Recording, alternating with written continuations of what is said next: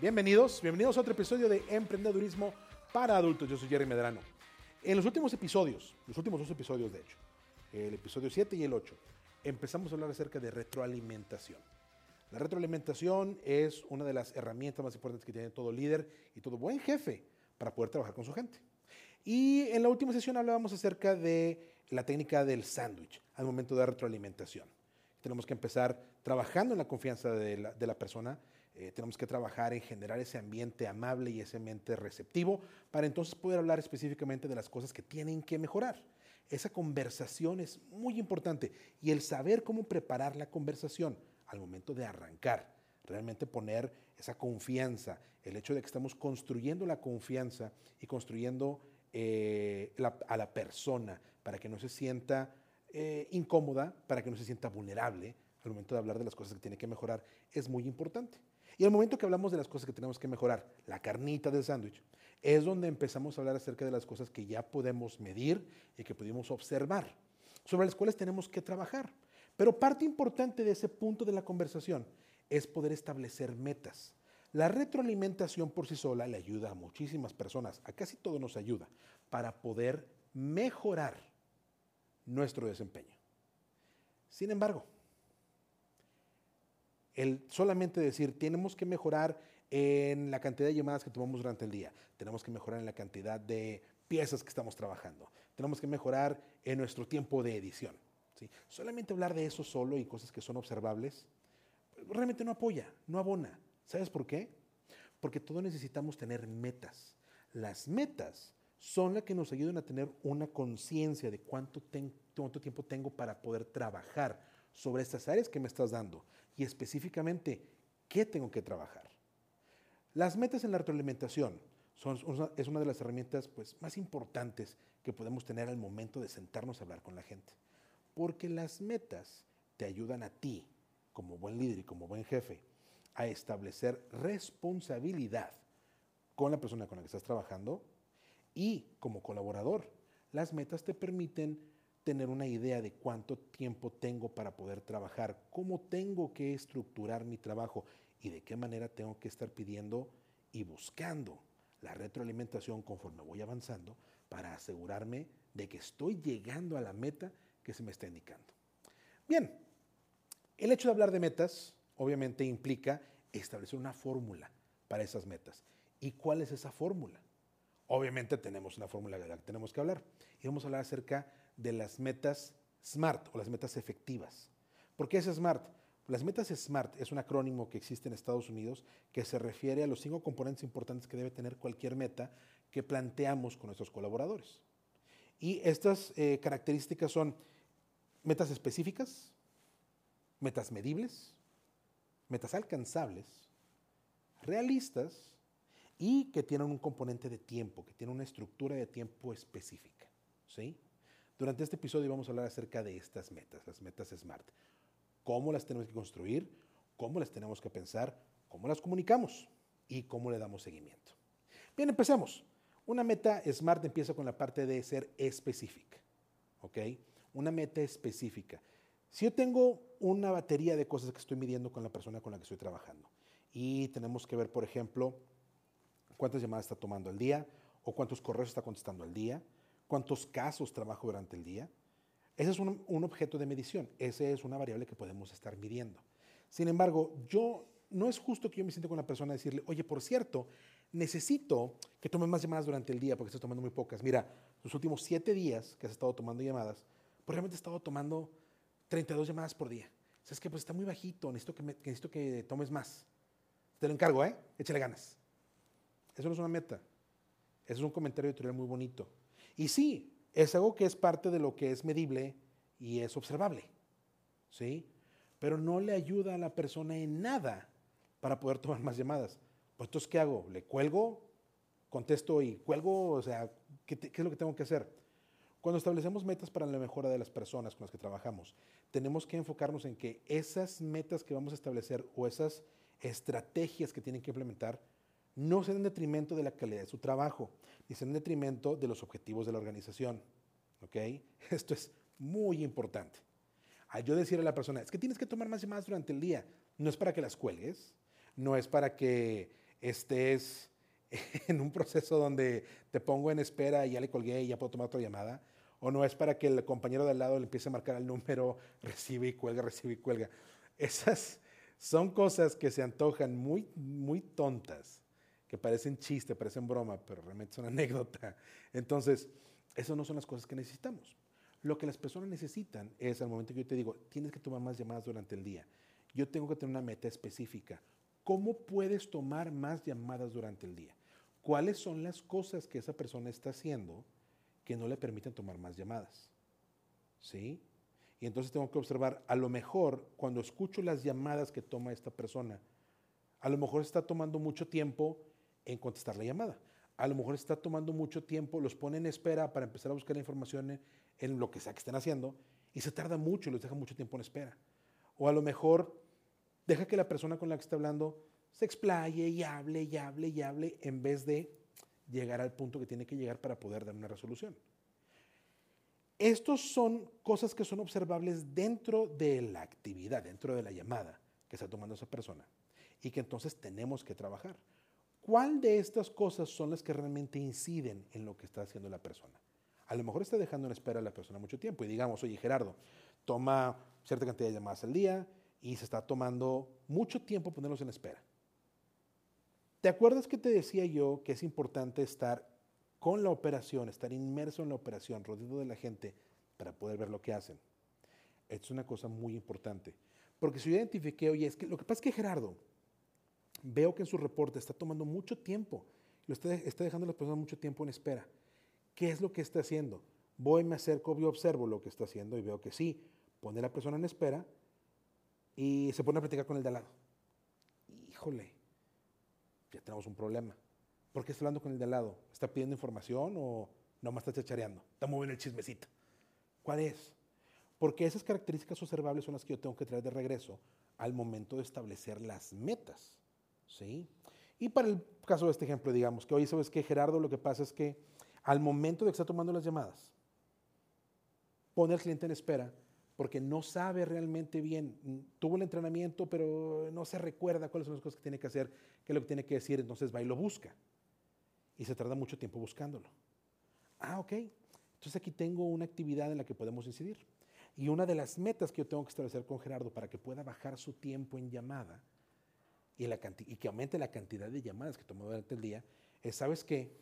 me doy cuenta que hay áreas en las cuales no estás firme, te falta conocimiento, no te sientes con el conocimiento completo para poder contestar o atender la situación que sea. Entonces, una de las metas que vamos a implementar para que puedas mejorar la cantidad de llamadas que tomas durante el día es que constantemente estés repasando los contenidos que tienes que buscar dentro del sistema para poder contestar. Oye, ¿qué significa eso? vamos a bajar tu tiempo en llamada porque lo primero que vas a hacer es que vas a identificar cuáles son los escenarios más comunes y los vas a marcar para que sepas exactamente dónde encontrarlos dentro del sistema. Esa es una meta específica. Ya estoy diciéndole qué es lo que tiene que hacer. ¿sí? Y eso le ayuda también a esta persona. Le ayuda a Gerardo a saber de que, hoy es cierto, a lo mejor está muy preocupado porque pues hay varias cosas que se pueden hacer o varios tipos de llamadas que se pueden tomar. Pero si ya veo que consistentemente hay un cierto tipo de llamadas, pues vamos a poner atención a ese tipo de llamadas y vamos a saber dónde buscarlas. A dónde tengo que ir para encontrar esa información. Ok, perfecto, ya tengo una meta súper específica. Vamos a aumentar la cantidad de llamadas que tomas durante el día al identificar cuáles son el tipo de llamadas más comunes y, y vamos a saber dónde las podemos encontrar. O está súper bien. La segunda estructura, la segunda parte de esa estructura de metas eficientes, de las metas inteligentes, ¿sí? las metas SMART, es que sean medibles. Porque si yo te estoy poniendo una meta que no podemos medir, pues es muy complicado que le podamos dar seguimiento, es muy complicado que la podamos bajar a acciones reales que puedo tomar. Entonces, siguiendo este esquema de esta, esta persona en particular, de Gerardo, que le dijimos, ¿sabes qué? Es que vas a tener que encontrar cuáles son las llamadas más comunes que estás tomando para que puedas ir a buscar dónde encontrar esa información en el sistema y sepas de inmediato dónde ir. ¿Ok? ¿Cómo lo voy a medir? Bueno, cada cierto tiempo me voy a juntar contigo y vamos a ver cuáles son el tipo de llamadas más, más comunes que estás tomando. Y las vamos a revisar juntos. ¿sí? ahí es algo que yo puedo empezar a medir, porque el momento que está tomando nota de ese tipo de llamadas, yo puedo ver que está llevando ese registro, ese control, y puedo ayudarle a orientar a Gerardo en ese aspecto. La parte de que las metas sean medibles es extremadamente importante. Cuando lo dejamos al aire, oye, es que necesito que mejores tu empatía en las llamadas. Y con eso, ¿con qué se mide, con qué se come o qué?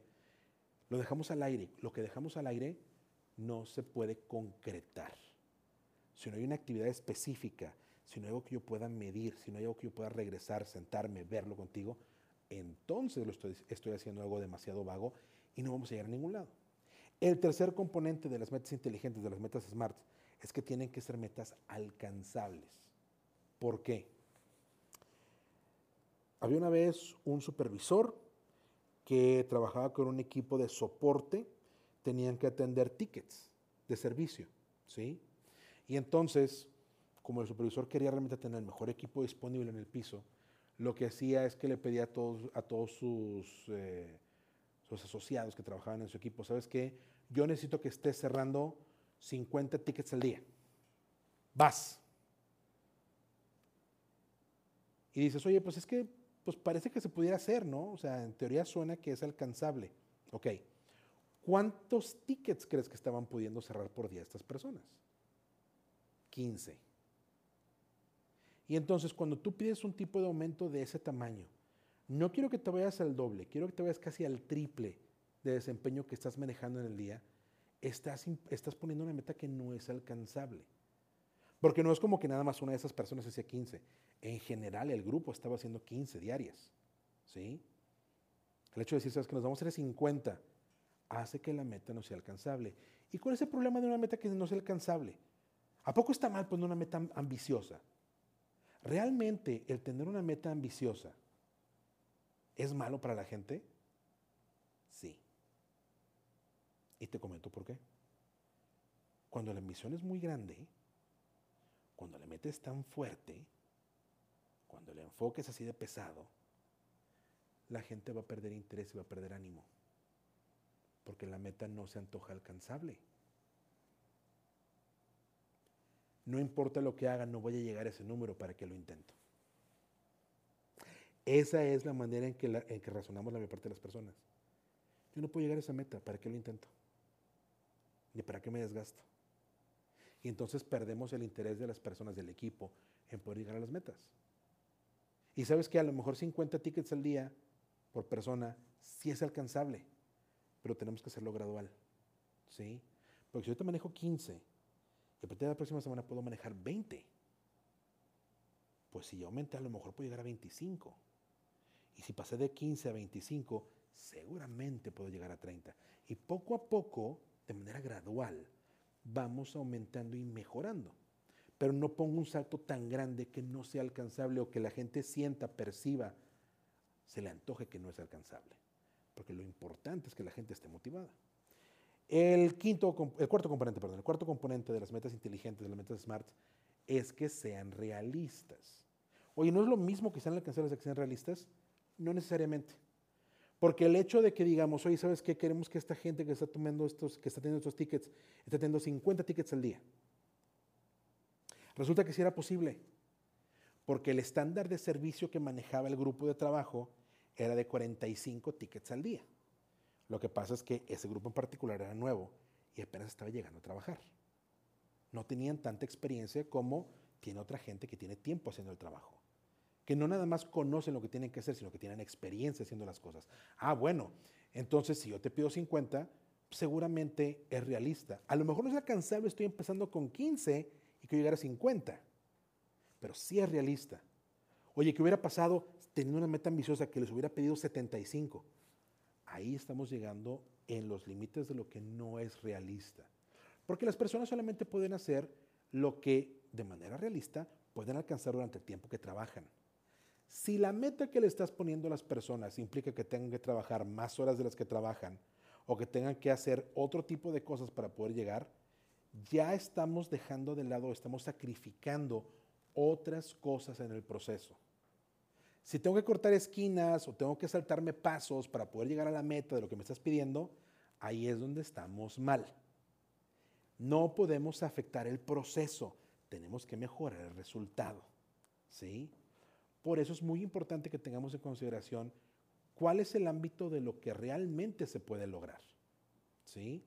Y las metas realistas, el hecho de que tengamos conciencia en el momento de establecer estas metas, de que están en el parámetro de lo normal, están en el parámetro de lo que se puede hacer, de lo que sí es real, sin sacrificar procesos, sin dejar de hacer cosas y sin pedirle a la gente que trabaje más horas de las que trabaja, vamos bien. ¿Ok? La último, el último componente de las metas eh, inteligentes, de las metas SMART, es que le demos un tiempo a la persona para poder llegar a esa meta. Oye, pues es que todo, todo es función de tiempo, sí, pero si hacemos, un, si hacemos nosotros un acuerdo, de decir, ¿sabes qué? Estas llamadas que quiero que tú estés identificando, ¿sí? que tengas en mente cuáles son los cinco principales tipos de llamada que estás recibiendo, para que sepas dónde ir a buscarlos dentro, dentro del sistema, para que sepas cómo contestarlas. No que te aprendas la información de memoria, que sepas a dónde ir. ¿ok? Eso es lo primero. Te voy a dar una semana para que puedas lograr esta basecita de datos, para que tú puedas identificar cuáles son las llamadas más comunes. ¿ok? El hecho de darle un tiempo a la persona para que lo pueda lograr, le permite trabajar de manera eficiente su tiempo. ¿Te acuerdas del principio cuando hablábamos acerca de la matriz de tiempo, de lo que es importante y de lo que es urgente? ¿Sí? Si las cosas que tengo que hacer no las puedo identificar en estas dos ejes de lo que es importante, ¿sí? Y lo que es urgente, no puedo trabajarlo porque otras cosas van a tomar precedencia. Otras cosas van a ir primero. Que ver primero lo que sí puedo colocar dentro de esta matriz. Pues obviamente yo quiero trabajar en lo que es importante pero no urgente. Yo quiero estar adelantado y a la par de mi, de chamba de trabajo, de mi carga de trabajo. No quiero que me caigan las cosas urgentes quemadas que llegaron para ahorita y ya las tengo que hacer porque son súper urgentes. Si todo el tiempo trabajo ahí me desgasto y me desgasto de a gratis. ¿sí?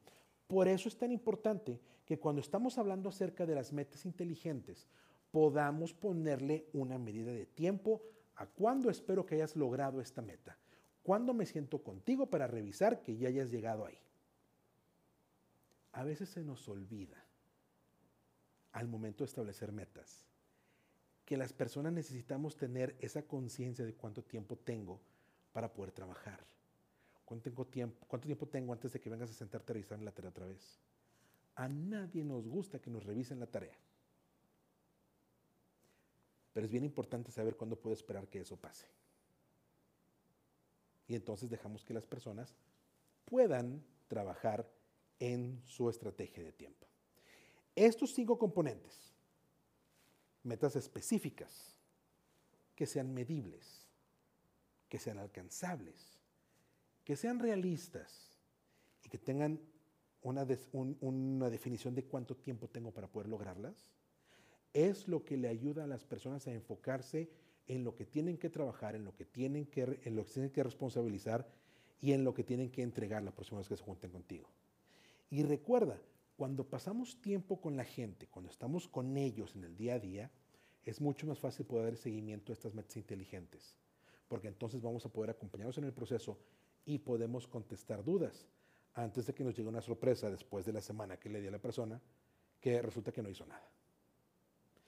Este fue un episodio más de Emprendedurismo para Adultos. Espero que pongas a trabajar de inmediato esta estructura para dar retroalimentación y establecer metas para tu equipo, porque es muy importante y es relevante. Es algo que te ayuda a ti a ser un buen jefe y le ayuda a tu equipo a ser responsable y a estar motivado para poder trabajar y dar un mejor esfuerzo. Yo soy Jeremy Medrano. Recuerda que nos encuentras en todas las redes sociales como arroba emprendedurismo MX. Ahí estamos. Tú me escribes, me preguntas, me compartes tus experiencias, tus ideas y yo te contesto. Bueno, nos vemos en el siguiente episodio. Hasta la próxima.